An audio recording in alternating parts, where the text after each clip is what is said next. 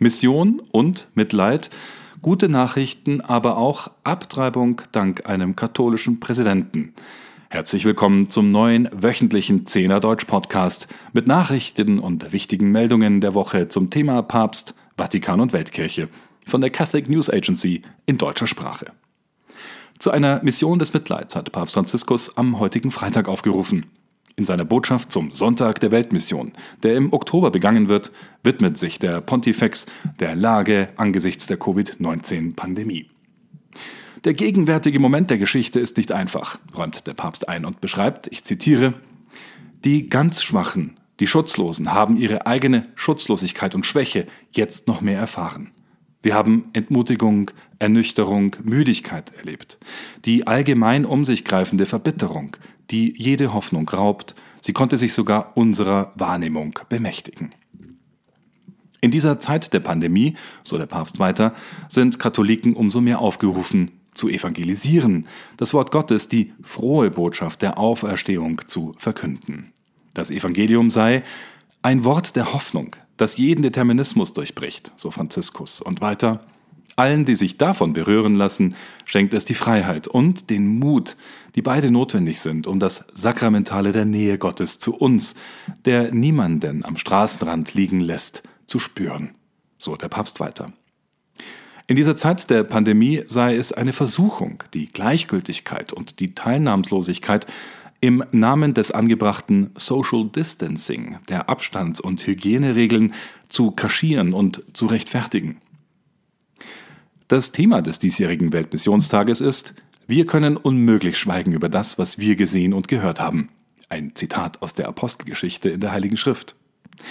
Dies sei eine Einladung an jeden Katholiken, sich darum zu kümmern und bekannt zu machen, was wir im Herzen tragen, so der Papst wörtlich.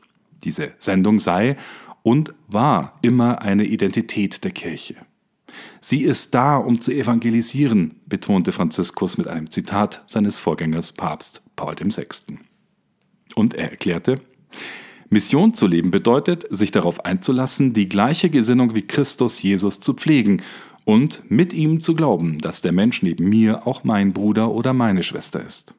Abschließend betet der Papst in seiner Botschaft, Maria, die erste missionarische Jüngerin, lasse in allen Getauften den Wunsch wachsen, Salz und Licht in unseren Ländern zu sein.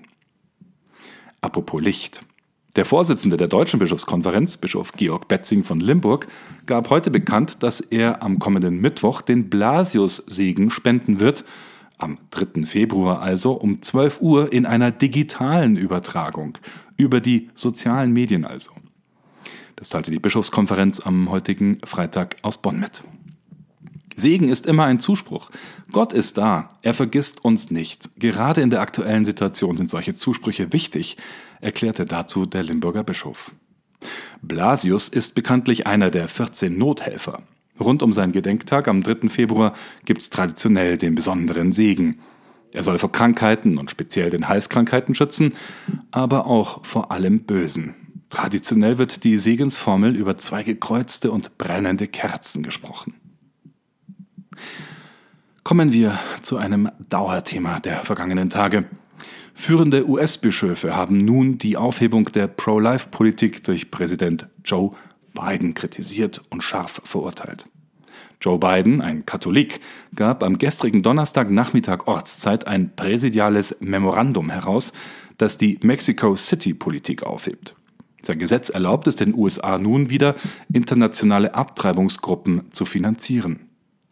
Die US-amerikanische Bischofskonferenz warnte, dass unter Bidens Anordnung die USA Abtreibungen vor allem unter Armen und in der dritten Welt finanzieren wird.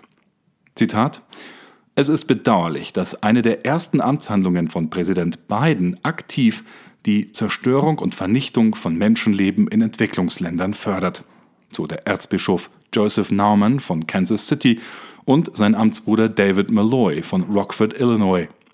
Naumann ist der Vorsitzende des Pro-Life-Komitees der US-Bischöfe und Malloy ist Vorsitzender des Bischöflichen Komitees für internationale Gerechtigkeit und Frieden. Die beiden Bischöfe weiter. Diese Executive Order widerspricht der Vernunft, sie verletzt die Menschenwürde und sie ist unvereinbar mit der katholischen Lehre. In seiner weitreichenden Anordnung mit dem wohlklingenden Titel Schutz der Gesundheit von Frauen im In- und Ausland erklärt Biden die Verpflichtung seiner Regierung, die sogenannte reproduktive Gesundheit von Frauen zu fördern. Diese Mexico City Policy, benannt nach dem Ort der Bevölkerungskonferenz der Vereinten Nationen 1984, wo zum ersten Mal angekündigt wurde, von Präsident Ronald Reagan damals, dass die Finanzierung ausländischer Nichtregierungsorganisationen aus Steuergeldern nicht möglich ist, wenn sie Abtreibung als Methode der Familienplanung anbieten, ist traditionell ein Thema, das die erste Amtshandlung von Präsidenten in den USA mit betrifft, kurz nach ihrer Wahl. Durch Bidens Anordnung zieht sich Washington nun auch von der Genfer Erklärung zurück.